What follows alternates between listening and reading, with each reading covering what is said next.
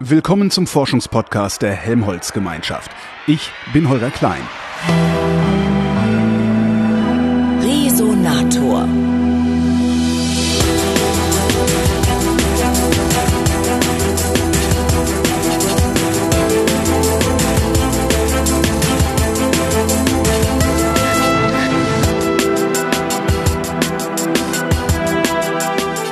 Zwischen April und August 2017 war das mobile Polarcamp des Alfred Wegener Instituts unterwegs in der Bundesrepublik, um den Menschen die Polarforschung näher zu bringen.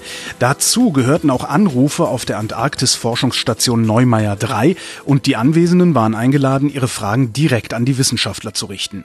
Beim Camp in Berlin haben wir davon einen Mitschnitt gemacht. Hallo, hier ist die Neumeier Station. Hallo, Stefan, mein Name. Ähm, und zwar würde ich gerne wissen, wie lange im Schnitt so eine äh, Expedition dauert. Also wie lange im Schnitt das Forscherteam in der Antarktis ist. Ähm, das kommt darauf an. Die Überwinterer sind immer 14 Monate da. Das heißt, äh, wir sind 14 Monate hier und wir haben jetzt ungefähr sechseinhalb. Wir sind Ende Dezember gekommen und davon sind jetzt ungefähr sechseinhalb rum. Ähm, das ist immer gleich. Und wir sind davon neun Monate allein. Ähm, die sind die Wintermonate, in denen man hier einfach keine, keine Verkehrswege hat, um her oder wieder wegzukommen. Und während der Sommermonate sind ja noch mehr Leute hier auf der Neumeier Station. Und das sind dann Forscher, die eben kürzere Kampagnen, wie das dann genannt wird, haben. Ähm, und das kommt es sehr darauf an, was die vorhaben. Das kann von ein paar Wochen bis zu ein paar Monaten sein. Aber wenn, hier 14 Monate. Wenn Sie sagen, keine Verkehrswege, heißt das, dass Sie tatsächlich monatelang von der Außenwelt abgeschnitten sind? Ja, neun Monate. Also wir sind über neun Monate hinweg nicht zu erreichen. Und das liegt ähm, daran, dass es einfach schon auch de facto kein Flugzeug hier gibt. Also wir haben auch keinen Hubschrauber, wir haben kein Flugzeug und nicht nur wir haben kein Flugzeug. Ich würde sagen, auf diesem gesamten Kontinent befindet sich kein Flugzeug. Da bin ich mir aber nicht sicher, weil es schon sein kann, dass auf der antarktischen Halbinsel irgendwo ein Flieger rumsteht. Aber die ist knapp, ja, ich will jetzt, ich weiß es nicht genau, aber so geschätzt würde ich sagen, anderthalbtausend Kilometer weg. Und selbst wenn da ein Flieger stünde, was ich gar nicht genau sagen kann, ist es so, dass wir hier ja auch keinen Flugplatz haben. Und äh, die, wir haben also kein, keine Möglichkeit, dass die hier mit irgendeinem Radarstrahl ähm, runterkommen und auf unserem auf unserem Runway landen, sondern das ist alles äh, Sichtanflug in, in den Sommermonaten und eine Schneelandebahn. Und das geht im Sommer mit, mit Licht, aber jetzt im Winter, wo es dunkel ist, ähm, da ist eigentlich kein Weg. Da sind wir auf uns alleine gestellt. Und die zweite Möglichkeit, hierher zu kommen, wäre mit, mit dem Schiff. Und im, im, im antarktischen Sommer, also im deutschen Winter, kommen ja auch Schiffe. Aber da ist es Meer auch offen und jetzt ist es zugefroren. Und ähm, dieses, dieses Meereis geht ja über viele, viele, viele Kilometer nach Norden und da kommt dann auch der Eisbrecher nicht mehr durch. Was machen Sie im Notfall, wenn da einer einen Herzinfarkt kriegt oder sowas? Da, das ist, dafür gibt's mich. und solange ich nicht der bin, der den Herzinfarkt hat, äh, äh, ja, käme dann ich in diesen Notfall. Also ich bin, ich bin Arzt ähm, und als Arzt äh, hier auf der Station ähm, tätig und meine Daseinsberechtigung besteht ähm, zum einen darin, dass der Arzt auch gleichzeitig der Stationsleiter ist, eben weil ja oh Gott sei Dank ähm, die Leute doch keinen Herzinfarkt haben und ich sonst arbeitslos wäre. Und zum anderen darin, dass es natürlich genau für den Fall einen Arzt geben muss, weil eben keiner hier hin und weg kommt. Genau.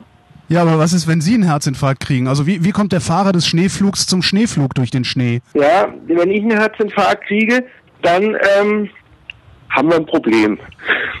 nee, also ich sage mal so, wir sind ja alle, also ich inkludiere mich da mal, obwohl ich mit 41 hier jetzt der Älteste bin. Wir sind ja alle relativ jung und wir sind auch auf Herz und Nieren geprüft und die Wahrscheinlichkeit, dass ich jetzt einen Herzinfarkt kriege, die, die halte ich für sehr gering. Und wenn doch, dann habe ich zwei Kollegen hier, die, sage ich mal, ähm, in, im Rahmen unserer mehrmonatigen Vorbereitung auch ein paar Wochen im Krankenhaus in Bremerhaven verbracht haben und dort ähm, angelernt wurden, ähm, die ich selber auch ein bisschen angelernt habe und die dann im Zweifel einfach mir helfen müssten. Das ist das eine. Und das andere ist, wir haben auch eine telemedizinische Anbindung an ein Krankenhaus in, in Reinkenheide, in Bremerhaven. Und ähm, da gibt es die Möglichkeit, eben über ähm, Telefon, das merken Sie ja, man kann ja echt ganz prima telefonieren, zum einen und zum anderen auch über so eine Datenübertragung über Satellit, ähm, die Vitalparameter, also was weiß ich, mein EKG und mein Blutdruck und so nach Reinkenheide zu übertragen. Und da wären dann im Zweifel Kollegen, die auch mit zumindest Rat, wenn auch nicht Tat, zur Seite stehen würden. Hallo, mein Name ist Julia ja. und äh, ich würde total gerne wissen, wie, die, wie die Vorbereitung in Deutschland aussieht auf so eine Expedition. Äh, die Vorbereitung sieht so aus, dass wir vier Monate alle zusammen in Bremerhaven verbringen beim Alfred Wegener Institut also. Die, die sind ja in Bremerhaven. Und ähm, da kommt dann das ganze Team zusammen. Wir wohnen da zusammen und wir haben ganz viele, viele Kurse und Veranstaltungen, die wir zusammen haben. Und dann hat auch jeder für sich noch ein paar Sachen. Also wir haben zum Beispiel ähm, einen Brandschutzkurs, der ist dann in, war in, in, äh, in Neustadt an der Ostsee. Ähm, da haben wir eine Woche lang Feuerlöschen geübt. Hier gibt es ja auch keine Feuerwehr. Das muss man sich ja auch mal vorstellen. Also das heißt, wenn uns hier, wenn hier was brennen sollte, dann müssen wir natürlich das äh, im Griff haben, weil sonst äh, wird es kalt den Rest der Überwinterung. und ähm, da haben wir also eine Woche Feuerlöschen geübt. Ähm, dann waren wir eine Woche auf dem Gletscher in Österreich und haben dort ähm, Spaltenbergung gelernt, wenn einer in der Gletscherspalte fällt und haben also auf dem Eis bivakiert. Und ich war zum Beispiel drei Wochen in der Anästhesie. Ich bin Chirurg von Beruf eigentlich und dass man eben da auch was erfährt. Dann war ich drei Wochen beim Zahnarzt und habe da was über eben Zähnebohren gelernt. Ähm, und da gibt es eine ganze Menge gemeinsame Veranstaltungen. Umweltseminar muss man machen. Ich habe sogar gelernt, mit der Kettensäge zu arbeiten ähm, und lauter so Geschichten. Vier Monate geht es in, alle zusammen in Bremerhaven. Ist denn eigentlich immer der Leiter der Station ein Arzt oder ist, äh, ist es egal, Hauptsache irgendeiner ist Arzt? Nee, die haben das so geregelt, dass eigentlich immer der Arzt, also es gibt immer einen Arzt hier, das Team, also die Mitglieder des Teams oder die, die sagen wir mal, die äh, ja, was, was die Leute halt ähm, von Beruf sind, das bleibt immer gleich. Und es ist so geregelt, dass immer der Arzt auch der Stationsleiter ist. Wir telefonieren ja äh, mit der Neumeier Station 3. Wo sind denn eigentlich die Stationen 1 und 2 abgeblieben? Die Station 1 und 2, es ist so, dass wir hier ja, dass hier jedes Jahr auch neuer Schnee dazukommt. Und die alten Stationen waren im Gegensatz zu dieser drei, ähm, die hier auf Stelzen steht, da gibt's ja wahrscheinlich ein, ein, Bild irgendwo jetzt bei, bei Ihnen in, in Berlin, äh, wo man das sehen kann. Die alten waren nicht auf Stelzen gebaut, sondern die waren im Eis gebaut. Ähm, das äh, waren so riesige Röhren, ähm, und die wurden praktisch in, da wurde ein Graben gemacht, die Röhren rein und dann wieder mit Schnee bedeckt. Und die sind aber jedes Jahr praktisch tiefer im Eis versunken. Ähm, weil eben jedes Jahr irgendwo zwischen einem halben Meter und einem Meter Schneezutrag hier lokal ist. Und das heißt, dass nach zehn Jahren die Station irgendwie fünf bis zehn Meter in der Tiefe war und immer tiefer ging und ähm, dann irgendwann nicht mehr zu verwenden war. Und dann wurden die aber zurückgebaut. Ähm, das heißt, wir dürfen hier eigentlich nicht ähm, zurücklassen. Und dann wurden die praktisch so weit, wie das irgendwie möglich ist, wieder abgebaut. Und die Reste, die es eben noch gibt, ähm, die befinden sich im Eis und wir sind ja ein Schelfeis. Das heißt, wir stehen hier nicht auf dem Kontinent, sondern wir sind auf wie auf einer Gletscherzunge, die ins Meer hinein wächst. Ähm, und diese Gletscherzunge bewegt sich nach Norden, weil der Gletscher vom, vom Inneren des Kontinents eben Richtung Meer weiter fließt, äh, mit ungefähr 120 Metern im Jahr ähm, bewegt er sich und die sind uns ein paar Kilometer voraus Richtung Norden, die alten Stationen. Ähm, wenn Sie sich auf einer Gletscherzunge befinden, laufen Sie da nicht Gefahr, dass Ihnen das Ding irgendwann abbricht und Sie mit der gesamten Station im Ozean versinken?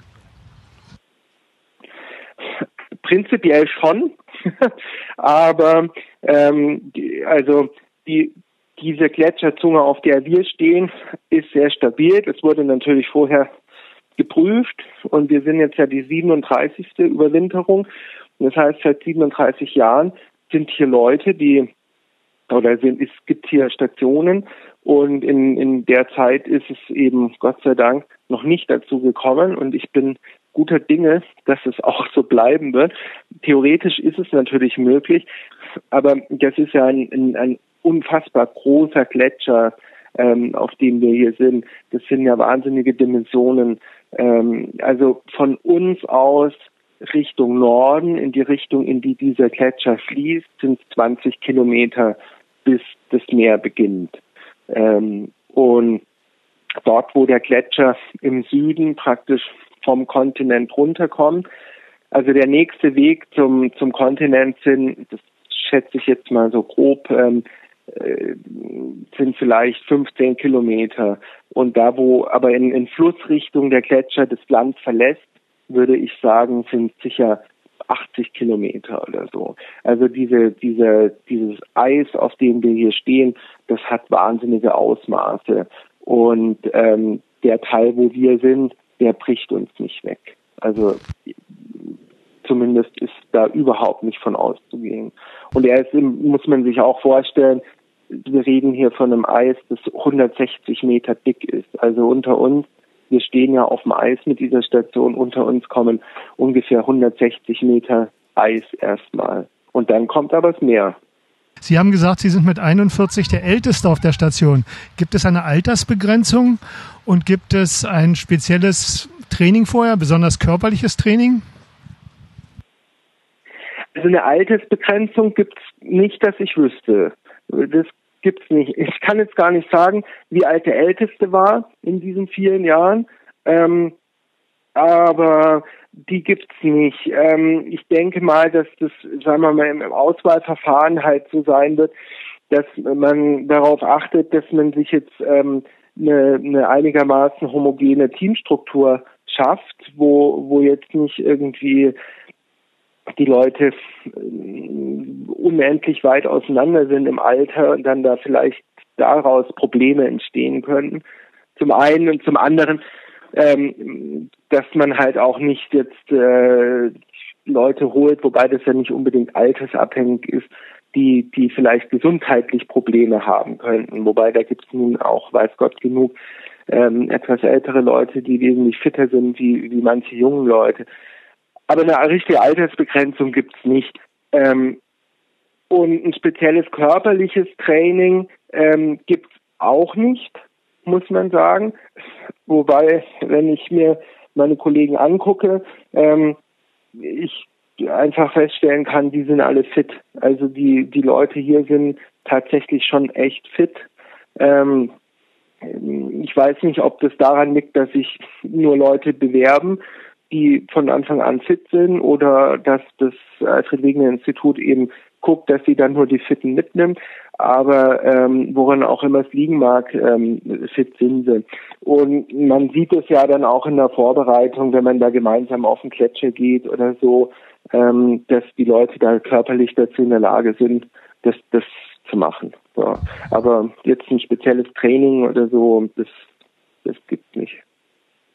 Dann kam noch die Nachfrage, wie das Verhältnis Männer zu Frauen auf der Station ist. Also, also zahlenmäßig, wie viele sind überhaupt also da haben, und wie ist das Verhältnis? Ja, wir sind jetzt dieses Jahr sind wir zwölf Leute, die hier überwintern. Wir sind dieses Jahr drei mehr, weil wir noch ein Kamerateam dabei haben. Ähm, normalerweise sind es neun und von den zwölfen, die jetzt hier sind, sind zwei Frauen. Mhm. Wobei ja. das immer variabel ist. Also unsere Vorgänger waren ähm, vier Frauen von neun. Also da war es, da war fast ausgeglichen und es gab auch schon eine Überwinterung, ähm, wo nur Frauen da waren. Ähm, da gibt es nicht wirklich irgendwie einen Schlüssel. Also bei uns sind zwei von zwölf. Mich würde mal interessieren, wird oft in der Station gestritten? Das heißt, ähm, worum drehen sich die Konflikte? Ähm, wie gehen Sie damit um? Ja. Also ähm, es wird eigentlich nicht bei uns wird nicht gestritten. Das ist schon, das ist klar eine naheliegende Frage. Ähm, wir sind auch in der Vorbereitung, ähm, gibt es auch Konfliktmanagement, ähm, äh, wo wir uns mit beschäftigen und wo da viel darüber gesprochen wird, auch weil das natürlich äh, tatsächlich im, im Zweifel ein Problem sein kann. Ähm, bei uns ist es Gott sei Dank und erfreulicherweise gar kein Problem. Ich denke, das liegt einfach schon auch zu Teilen an der Auswahl der Leute. Die sind wirklich echt verträgliche Menschen und ähm, da steckt auch jeder mal ein bisschen zurück vielleicht ähm, und, und ist sich der Situation einfach auch bewusst, dass man hier darauf angewiesen ist, dass man einfach miteinander auskommt und dass man ähm, auf einen anderen achtet und da vielleicht ein bisschen sensibler ist auch im Umgang und ähm, rücksichtsvoll ist. Aber es sind einfach auch Menschen ähm, hier, das, das ähm, ist, denke ich, ähm, gut ausgewählt äh, worden. Ähm, Menschen hier, die alle mal in einer WG gewohnt haben oder halt ja sozial kompatibel sind. Ähm, ich kann jetzt nicht für die anderen Überwinterungen sprechen, äh, weil ich da ja nicht dabei war.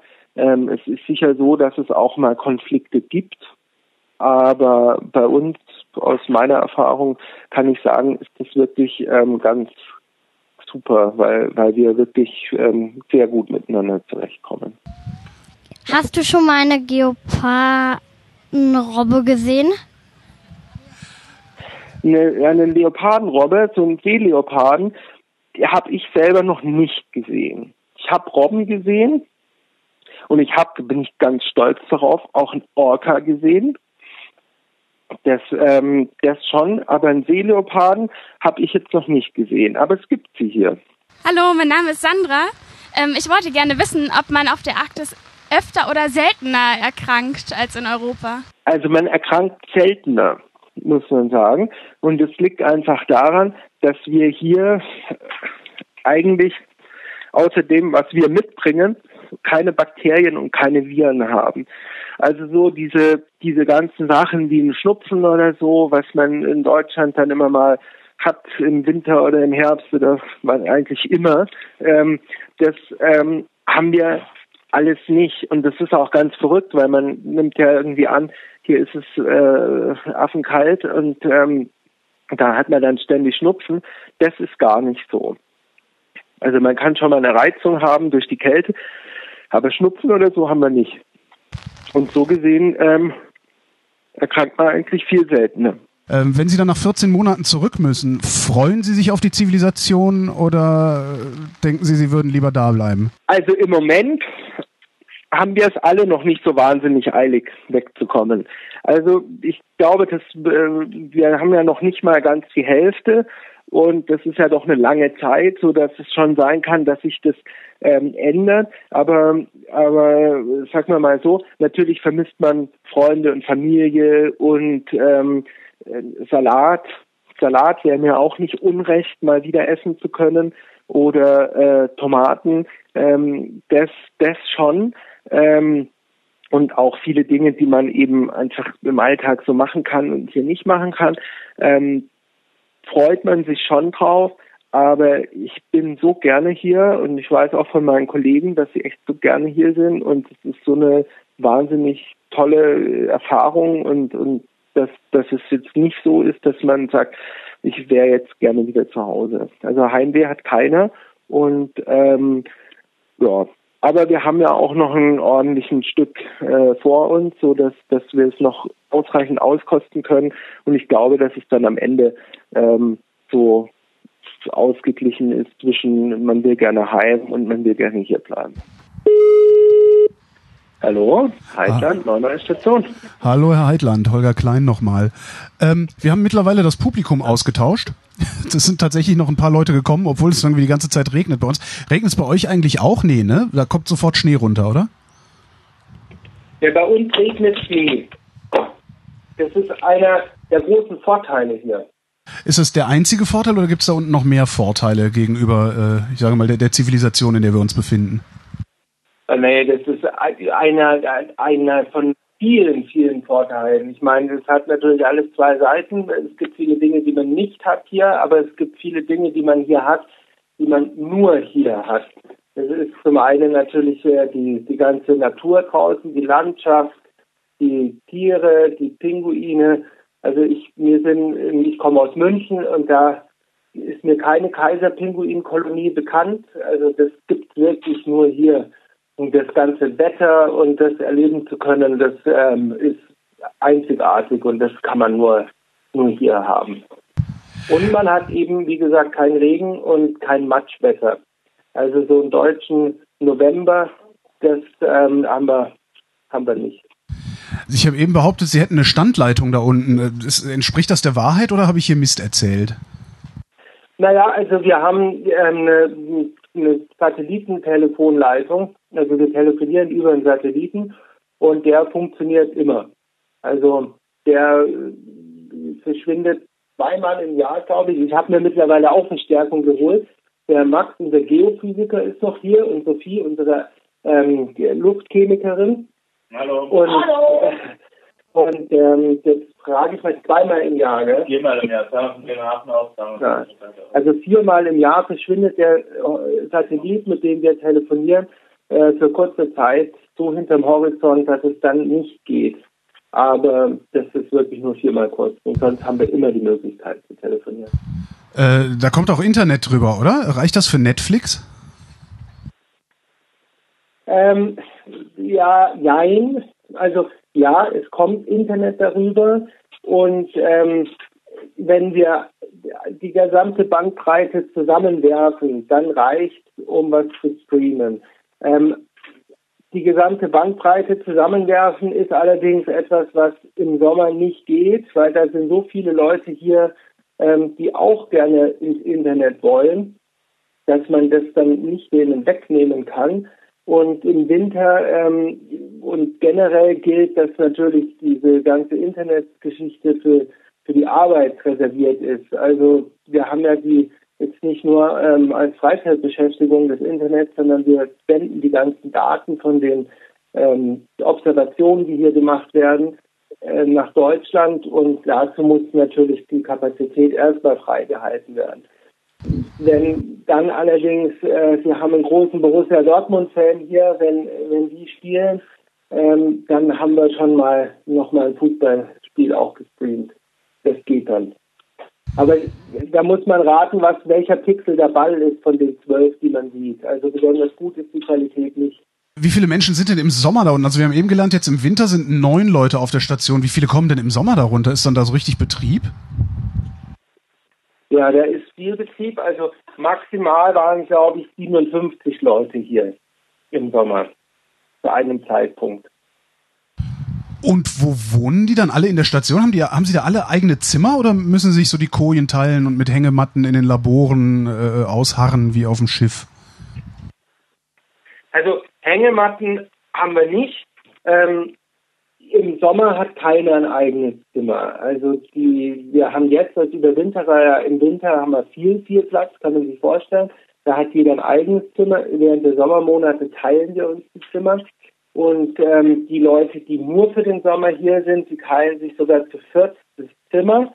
Und wenn alle Zimmer belegt sind, dann gehen die ins Kabausen, was jetzt ja auch in Berlin da ausgestellt ist, die orangene Kiste. Und da sind dann bis zu sechs Leute gleichzeitig drin. Wie viele von diesen Kabausen haben Sie da unten? Ich glaube fünf insgesamt. Fünf, ja. Was sagt die aktuelle Polarlichtvorhersage? Es gibt eine Polarlichtvorhersage? Ja, es gibt tatsächlich eine Polarlichtvorhersage. Und ähm, das hängt mit der magnetischen Aktivität zusammen, ähm, das Auftreten von den Polarlichtern. Und die ist momentan niedrig. Und es ist so, dass ähm, es offensichtlich äh, einen Zyklus gibt, in dem ähm, mehr und weniger Polarlichter auftreten. Und der ist, jetzt muss ich nochmal fragen, zwölf Jahre lang. Ja? So um den Dreh zwölf Jahre. Also und dann nimmt es eben ab sechs Jahre lang äh, bis zum Minimum ganz wenige Polarlichter, dann nimmt sechs Jahre lang wieder zu und dann hat man ganz viele. Und wir sind leider auf dem absteigenden Ast und nähern uns momentan mit unserer Überwinterung so dem, dem Tiefpunkt an. Aber trotzdem haben wir Polarlichter. Ähm, vor ein paar Jahren war hier so ein super Jahr, als wieder so ein Höhepunkt im Zyklus der Polarlichter war. Da muss es die ganze Zeit bunt geleuchtet haben. Und wir haben immer mal Polarlichter und die sind dann auch richtig, richtig eindrucksvoll. Also da leuchtet schon mal der halbe Himmel grün und blau und rot. Aber ähm, es ist nicht so, dass man jeden Tag Polarlichter hat. Und aktuell niedrig die Vorhersage.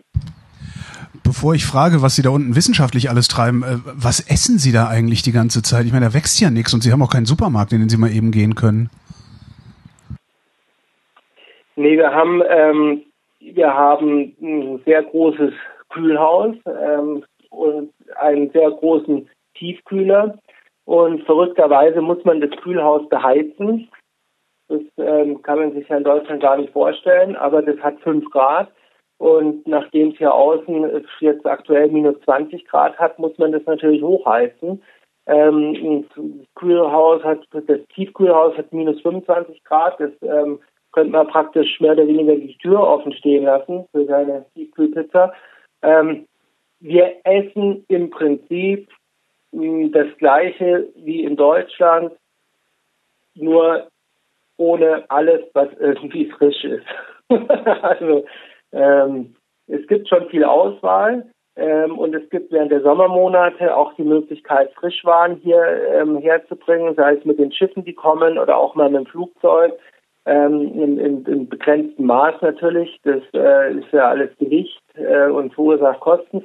Aber es gibt in den Sommermonaten schon Frischwaren, aber in, die uns sind jetzt die letzten ähm, Dinge sind gerade am Ausgehen. Das heißt, wir essen jetzt dann unsere letzten Eier, ähm, die immerhin ein halbes Jahr alt sind, muss man auch sagen. Würde man in Deutschland eher auch nicht auf die Idee kommen, sich ein halbes Jahr altes Ei in die Pfanne zu hauen.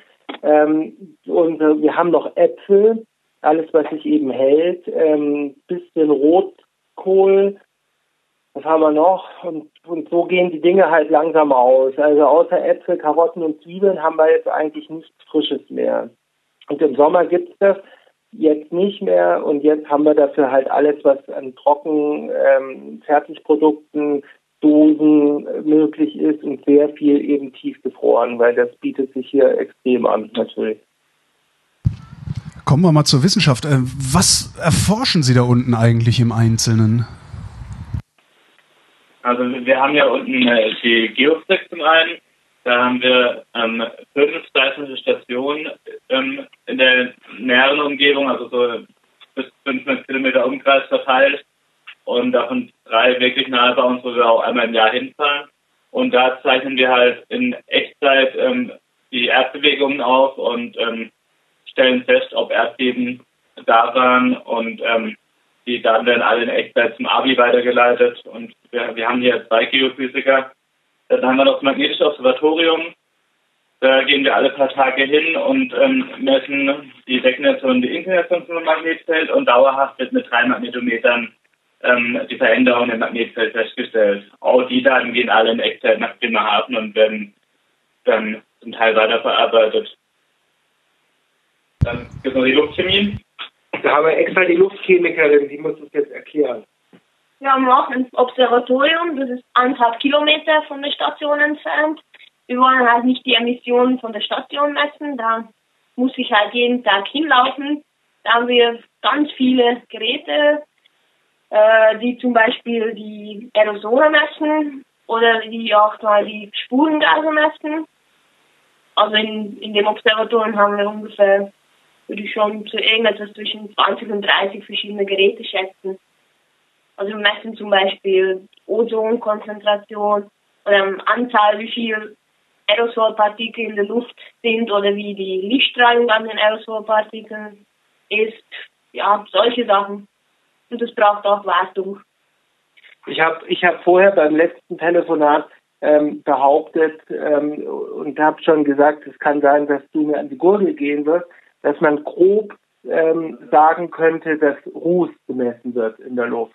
Und geguckt wird, wie sauber die Luft ist. Genau, wir messen auch Ruß. Wir haben auch ein, ein Messgerät, was die Absorption misst, also wie viel Licht absorbiert wird. Und Ruß ist schwarz, Ruß absorbiert. Und wir haben sehr wenig Ruß in der Luft.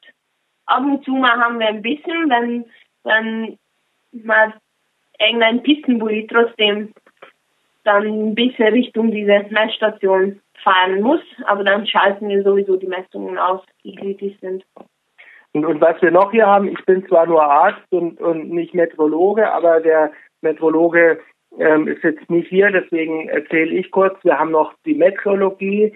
Ähm, der Metrologe beobachtet das Wetter ähm, und das nicht nur für uns und die Pinguine, ob es jetzt hier äh, warm ist oder wir Sonnencreme brauchen, sondern vor allen Dingen, ähm, um Daten zu erheben, die dann in globale ähm, Messnetze und, und globale Vorhersageprogramme eingespeist werden. Das heißt, er lässt hier einen Wetterballon starten, jeden Tag und einmal in der Woche auch einen Ozonballon und sagt dann die Windrichtung in verschiedenen Höhen, äh, die Temperatur in verschiedenen Höhen und auch ähm, die Ozonkonzentration, wie, wie viel, wie, wie stark ist die Ozonschicht, in welcher Höhe und so weiter. Und das eben, wie gesagt, als Teil für ein weltweites Netzwerk, das hier unten natürlich besonders ähm, dünn ist, das Netz. Und, und deswegen sind die Daten von hier auch so besonders wichtig, weil natürlich schon auch von hier unten äh, Wetter kommt und, und für die zumindest südliche Hemisphäre, aber eigentlich auch die ganze Welt einen, einen gewissen Einfluss hat. Genau. Gibt es denn, abgesehen von, von der kontinuierlichen äh, Beobachtung, gibt es auch spezielle Experimente, die extra da unten gemacht werden? Im Sommer laufen ganz ähm, unterschiedliche Kampagnen dann über die drei, vier Monate. Ähm, zum Beispiel halt auch in der Geophysik. Und momentan haben wir auch zusätzliche Stationen ausgebracht, die dann ähm, zu einer gewissen Fragestellung ähm, dastehen. Und dann muss man im Winter, führt man keine so, solchen eigenen Kampagnen mehr durch, aber da werden, werden die Sachen zum Sommer, die werden halt gewartet oder ähm, in der Meteorologie haben wir auch für die Meereisphysik zwei Geräte auf Meereis, das halt im Sommer nicht da ist, in unserer Abkehrbucht ausgesetzt. Ähm, also da, da finden jedes Jahr ganz, ganz eigene Sachen noch statt, zusätzlich zu der Observatoriumsarbeit. Aber was man vielleicht auch nicht vergessen darf, ähm, wir machen natürlich auch medizinisches Experiment noch, also eine Studie, ähm, die sich vor allem mit der Frage beschäftigt, wie der Mensch sich psychisch und physisch hier verändert in der Isolation, ähm, und mit allem, was diese Isolation mit sich bringt. Und das ist die Charité in Berlin, das passt ja ähm, das ist zum, zum heutigen Standort Berlin, ähm, die da vor allem mit dabei ist. Es ist aber auch eine Münchner Universität und amerikanische Universitäten und die NASA, die da mit involviert sind und daran interessiert sind. Und die wollen eben äh, vor allem für die bemannte Raumfahrt uns als Modell nutzen, was sich ja anbietet, ähm, weil es wenige Orte gibt, wo so wenige Leute wie hier so abgeschieden sind wie hier, ähm, als Modell nutzen, um einfach zu gucken, was passiert mit den Leuten und wie können wir in Zukunft das vielleicht besser machen oder müssen wir es anders machen, damit die Leute gesund bleiben und äh, gute Laune haben. Was passiert denn mit den Leuten? Beschreiben Sie doch mal. Mm, also ich kann sagen, eigentlich Gott sei Dank nicht. das greift aber vielleicht äh, ein bisschen kurz. Also es passiert natürlich schon was. Das Immunsystem äh, wird runterreguliert, äh, weil man natürlich sehr wenigen äh, Reize hat, die das Immunsystem auf Trab halten. Wir haben hier ja eigentlich keine Bakterien, keine Viren. Wir haben auch, also für Allergiker wäre das hier ein absoluter Traum. Es fliegt keine einzige Polle durch die Luft. Ähm, das ist mal das eine. Es ist aber schon so, dass ähm, der, der Biorhythmus komplett durcheinander gerät. Äh, wir haben natürlich jetzt hier lange Dunkelheit, ähm, dann ist so dieser Tag-Nacht-Rhythmus äh, dadurch beeinträchtigt. Ähm, man hat prinzipiell die Möglichkeit, was man in der Medizin vielleicht Reizdeprivation nennt, also sprich, man hat relativ wenig jetzt Eindruck von außen. Es ist ja nicht so, dass man ständig hier ähm, neue Dinge macht. Und das könnte prinzipiell schon auch eine Veränderung bewirken. Aber dadurch, dass wir, ähm, sage ich mal, Bücher haben und Filme haben und so viele Leute, also viel, relativ viele Leute sind, mit denen man redet und sich austauscht, ähm, ist das jetzt eigentlich kein Problem. Aber das sind so ja, Dinge, die sich ändern im Vergleich zu zu Hause.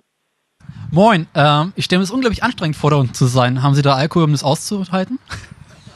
Also, ich will die Frage mal so beantworten. Wir haben Alkohol, aber er dient nicht dazu, die Anstrengung auszuhalten. also, ähm, den brauchen wir Gott sei Dank nicht dazu, weil wir sonst äh, verrückt würden. Aber wir haben ihn da, ja, doch, absolut.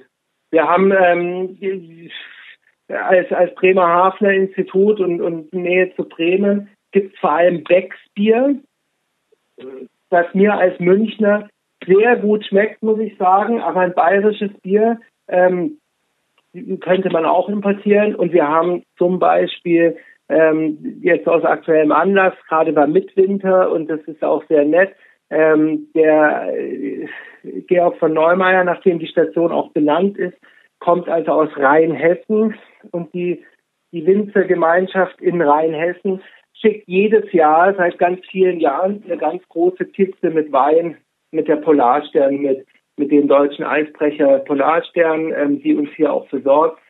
Und da kommt also jedes Jahr eine riesen Kiste voller Wein. Und ähm, da sind wir, sind wir gut aufgestellt. Haben Sie da unten eigentlich auch Nachbarn? Ja, haben wir. Allerdings würde, wäre es ein ziemlicher Aufwand, äh, um sich Milch oder Eier zu leihen, zu denen hinzugehen, weil unsere nächsten Nachbarn sind in ungefähr 200, 300 Kilometer Entfernung. Ja, so. Das sind die Südafrikaner mit der sogenannten Sana-E-Station. Ähm, dann die nächsten Nachbarn ist, ist Russland, Novolazareskaja heißt die Station, ähm, und das sind ungefähr 700 Kilometer. Also das wäre schon wie wenn ich, ja, keine Ahnung, von München nach Stuttgart oder nach Hamburg fahre, um mir was zu leihen. Aber dann wiederum ähm, kommt man hier unten in der Antarktis auch viel langsamer voran. Also mit dem Pistenbully müsste man dann fahren und der fährt maximal 15 Kilometer die Stunde. Das heißt, man wäre da schon mal 20 Stunden unterwegs, um zur nächsten Station zu kommen. Ja. Ein Weg. Findet denn da trotzdem in irgendeiner Form ein direkter Austausch statt oder bleiben die Stationen alle so für sich? Naja, also zum Mitwinter, was jetzt ja gerade war, äh, das ist so unser größter Feiertag hier eigentlich, äh, weil äh, ja die Dunkelheit schon eine Rolle spielt ähm, und, und die eben zum Mitwinter am, am größten ist. Äh, und Deswegen ist das so ein wichtiger Tag und zum Mitwinter schicken sich alle Stationen von der ganzen Antarktis Grüße. Also das ist schon mal der erste Austausch. Und die sind auch ganz nett und zu Teilen ganz lustig, weil wir uns Fotos schicken und alle sich natürlich irgendwie auch was äh, einfallen lassen. Und dann gibt's noch ein Filmfestival, ein antarktisches Kurzfilmfestival, wo jedes Jahr ein Thema vorgegeben wird und dann hat man 48 Stunden Zeit, um einen Film dazu zu machen. Und das, die werden sich dann auch gegenseitig geschickt. Ansonsten muss man sagen, hat man eigentlich ähm, jetzt im Rahmen der Forschung schon Kontakt, ähm, weil es da ja auch Kooperationen gibt, aber sonst jetzt eigentlich nicht. Äh, wie lange schlaft ihr denn? Ja. Oh, wir schlafen, also manche schlafen, manche sind echte Schlafmützen und manche schlafen ganz wenig. Aber im Prinzip ähm, kommt es ein bisschen darauf an, was die Leute auch ähm, für Aufgaben haben. Unser Meteorologe zum Beispiel, der muss alle drei Stunden das Wetter beobachten. Ne? Um drei Uhr nachts muss er es aber nicht, weil das wäre sonst ein bisschen sehr viel verlangt. Aber ansonsten muss der alle drei Stunden hin. Weil das sehr, sehr viel ist, ähm, hilft ihm die Sophie, die hier neben mir sitzt, auch ähm, und beobachtet auch mit das Wetter. Aber da kann man sich schon vorstellen, also der kann jetzt nicht immer so lange schlafen. Ähm, ja, nicht so eine richtig befriedigende Antwort, ne? aber sag mal so, zwischen sechs Stunden und viel länger. Ich bin Berliner, Sie, wie ich gehört habe, Münchner. Es gibt ja eine Großstadtkommunikation, die ja eigentlich ein bisschen anonym ist. Jetzt schildern Sie, dass Sie sich näher kommen wegen der Reizlosigkeit der Umgebung. Haben Sie den Eindruck, dass sich eine völlig neue Kommunikation ergibt oder wird das kompensiert durch Videogucken? Äh, also gibt es eine neue Kommunikationsform oder geraten einfach nur die neuen Medien stärker äh, als Kommunikationsform äh, in den Fokus? Sagen wir mal, die Möglichkeiten des Internets sind, sind natürlich schon ähm, enormer Vorteil. Ich, es ist ja meine erste Überwinterung und ich kenne es nicht anders, aber wenn man sich ähm, anschaut und mit den Leuten spricht, die vor 20, 30 Jahren hier überwintert haben, dann war das natürlich eine, schon eine ganz andere Geschichte. Die haben ja ähm, zu Teilen einmal im Monat einen Fax schicken können und da einen kurzen Bericht an, an die Heimat äh, abgesetzt, der dann vom Bremerhaven aus vervielfältigt und an die Familien weitergegeben wurde. Und da war, glaube ich, das Thema Isolation schon noch ein ganz anderes. Ähm, wir heute haben, Sie, sehen ja, wie, wie wahnsinnig und, und verblüffend gut man telefonieren kann. Wir haben ja jetzt schon wirklich extrem gute Möglichkeiten, mit, mit zu Hause in Kontakt zu bleiben. Und zusätzlich haben wir natürlich über das Internet auch ähm, die Möglichkeit, mit der ganzen Welt und allem in Kontakt zu bleiben, was so geschieht und auf dem Laufenden zu bleiben und die Nachrichten zu lesen. Ähm, ich glaube, dass so da die moderne Kommunikation schon, schon ein echter Vorteil ist und echt eine Veränderung gebracht hat. Kurze Zusatzfrage. Ich meine das eigentlich umgekehrt äh, dass sie dadurch, dass äh, die Umgebung so reizlos ist, miteinander stärker in, äh, in Kontakt kommen. Also das Internet war mir sowieso klar, aber ob sie neue Kommunikationsformen, so. fast dörfliche Kommunikationsformen von 1950 sozusagen entwickeln. Ja, ob wir miteinander praktisch anders kommunizieren. Ähm, das ist ein bisschen schwierig zu beantworten, weil die Menschen, mit denen ich hier bin, ähm, wir kennen uns zwar vier Monate aus der Vorbereitung, aber sonst ähm, sind wir uns alle zum ersten Mal im Bremerhaven begegnet. Und man weiß jetzt natürlich nicht, ähm, wie wir miteinander kommuniziert hätten, wenn wir uns schon seit zehn Jahren kennen, zu Hause. Ich kann aber sagen, dass wir hier sehr viel miteinander kommunizieren falls das ein bisschen Ihre Frage beantwortet. Also es ist schon so, dass ähm, ich den Eindruck habe, die Menschen sich suchen und das liegt natürlich auch an den Persönlichkeiten, die hier sind, die zum einen recht kommunikativ sind und zum anderen auch alle sehr nett sind, so dass man gerne miteinander redet. Aber wir reden schon viel miteinander. Ja. Äh, ich stelle mir das schon als ziemlich große Beeinträchtigung oder auch Einfluss auf den Alltag vor, wenn es den ganzen Tag nur hell ist oder auch den ganzen Tag gar keine Sonne rauskommt. Äh, hat das wirklich, also fühlt man das wirklich sehr stark? Und wenn ja, was sind denn so Ihre Tricks dagegen, so einen normalen Tagesrhythmus aufrechtzuerhalten, wenn man nicht wirklich aus dem Fenster gucken kann und sagen kann, okay, ist jetzt 6 Uhr Zeit fürs Abendessen oder mal Schluss zu machen oder jetzt mal aufzustehen? Also das ist schon tatsächlich eine, eine echte, ich sage jetzt mal bewusst, Veränderung Beeinträchtigung ist wäre immer gleich so mit mit was äh, Negativem behaftet, wenn ich sagen würde. In den Sommermonaten ist es wirklich eigentlich super, weil der Tag plötzlich 24 Stunden hat. Also das, das klingt blöd und ist es auch, aber Sie wissen, was ich meine.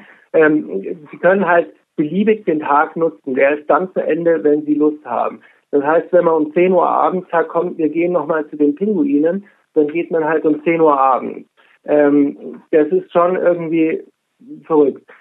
Im Winter ist es tatsächlich dann lange und viel dunkel und da muss man dann halt gucken, dass man irgendwie äh, ja das ignoriert und, und sagt, ja, das ist jetzt trotzdem Tag. Ähm, als belastend oder nachteilig empfindet das jetzt eigentlich keiner. Die Müdigkeit nimmt zu, ähm, das ist so, es, man ist wirklich müde.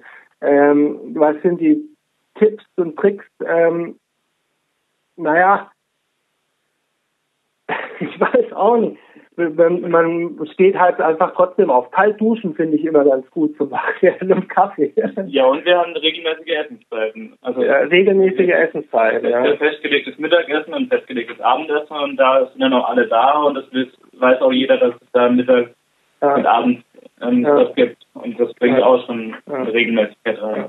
Es, es ist ja auch so, wir sind ja schon sehr weit im Süden, aber wir sind jetzt ja nicht am Südpol. Wir sind so weit im Süden wie Tromsø oder das Nordkap, ähm, wenn man Tromsø nicht kennt, im Norden ist.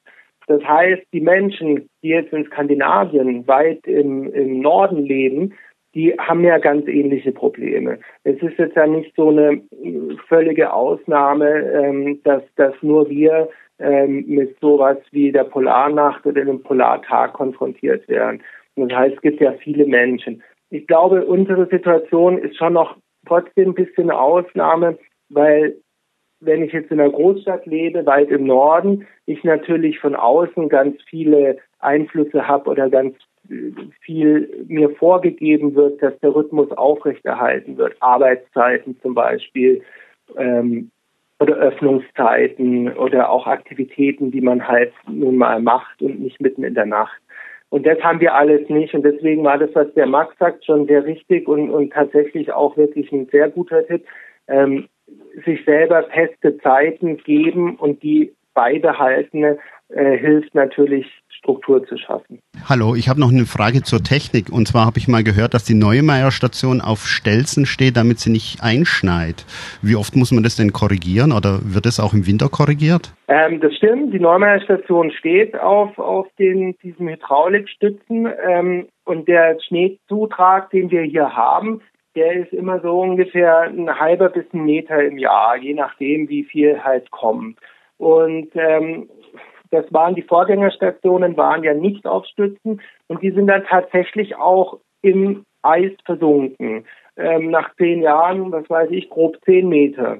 Und ähm, das hat ihre Lebensdauer mit äh, unter anderem auch dann begrenzt. Und wir stehen auf diesen Hydraulikstützen und können hochgepumpt werden und werden das auch, aber das wird nicht im Winter gemacht, sondern immer in der Sommersaison. Und je nach Schneezutrag ähm, halt irgendwo im Rahmen zwischen einem halben und einem Meter. Äh, was macht das dann aus der Lebensdauer der Neumeier 3? Also für wie lange ist die angelegt? Ähm, so, so was wie 25 bis 30 Jahre. Also 25 Jahre ist so eine Hausnummer. So lange ähm, soll die halten. Und wann müssten Sie dann anfangen, eine neue zu bauen? Also wie lange hat es gedauert, die Neumeier 3 betriebsbereit zu bekommen? Die Station hier, der Aufbau in der Antarktis hat zwei Saisons gedauert. Da war ja ein riesen Bauteam vor Ort, das haben ja nicht die Überwinterer gemacht, sondern da war ein richtiges großes Bauteam da und die haben, da wurde parallel weiter die alte Station betrieben und auch überwintert. Aber in den Sommermonaten kam dann immer ein Bauteam und hat eben hier diese neue Station aufgebaut. Das hat zwei Saisons gedauert. Wie lange die Vorbereitung in Deutschland gedauert hat, und die war sehr aufwendig, die haben nur als Anekdote diese Station in Bremerhaven schon mal zusammengebaut. was irgendwie verrückt klingt, aber äh, auch sehr sinnvoll ist, eben um zu gucken, passt alles. Und haben wir, haben wir alle Schrauben eingepackt, weil wenn die hier äh, fehlen, kann man sie nicht mal eben in Obi kaufen. Ähm, wie lange die Vorbereitung gedauert hat, das weiß ich nicht. Äh, ich kann mir vorstellen, dass das sicher einige Jahre sind, in, in der das neu konzipiert wird und ausgeschrieben und, und weiß ich nicht. Aber das kann ich nicht sagen, wann die dann anfangen, sich über Neumeier 4 Gedanken zu machen. Wir haben ja im ersten Telefonat schon ge gelernt, dass Sie der Arzt sind als Stationsleiter und äh, ja, wenn die Menschen da kaputt gehen, können Sie die Menschen reparieren. Aber wer repariert euch eigentlich die Technik? Was? Wir haben zwei, also vor allem zwei Techniker da, Ronny und Hannes. Ähm, der eine ist Elektriker, der andere ähm, Ingenieur. Und ähm, die versorgen praktisch unsere, unsere Kraftwerke mit, mit allem, also verhätscheln die, dass sie immer laufen, wenn sie laufen sollen. Und ähm, sind für die ganze technische Wartung verantwortlich. Und für den Fuhrpark, also für die Skidos und Buddies. Also zwei Techniker extra dafür. Und die machen die Sache auch sehr gut. Wer war denn jetzt überhaupt alles am Telefon? Mit wem haben wir denn jetzt alles gesprochen hier? Also das ist einmal die Sophie Jorani, das ist unsere äh, Luftchemikerin. Dann der Max Merl, das ist einer von den zwei Geophysikern. Und ich bin der Tim Heitland und der Arzt. Und was müssen wir machen, wenn wir einen Job auf der Neumeier 3 haben wollen? Da muss man sich beim Alfred Wegener Institut bewerben und sollte also entweder Geophysiker oder Metrologe oder Elektriker oder Ingenieur oder Arzt oder Koch sein. Oder wen habe ich noch vergessen? Ah ja, IT und Funk, das gibt's auch noch. Und ähm, die suchen jedes Jahr neue Mitarbeiter. Ich kann es wirklich, wirklich empfehlen. Es ist eine gute Sache. Ähm, genau, und dann kann man sich da bewerben und gucken, dass man die Stelle kriegt. Und dann telefonieren wir wieder miteinander. Herzlichen Dank fürs Gespräch. Alles klar, schöne Grüße nach Berlin. Tschüss. Tschüss. Tschüss.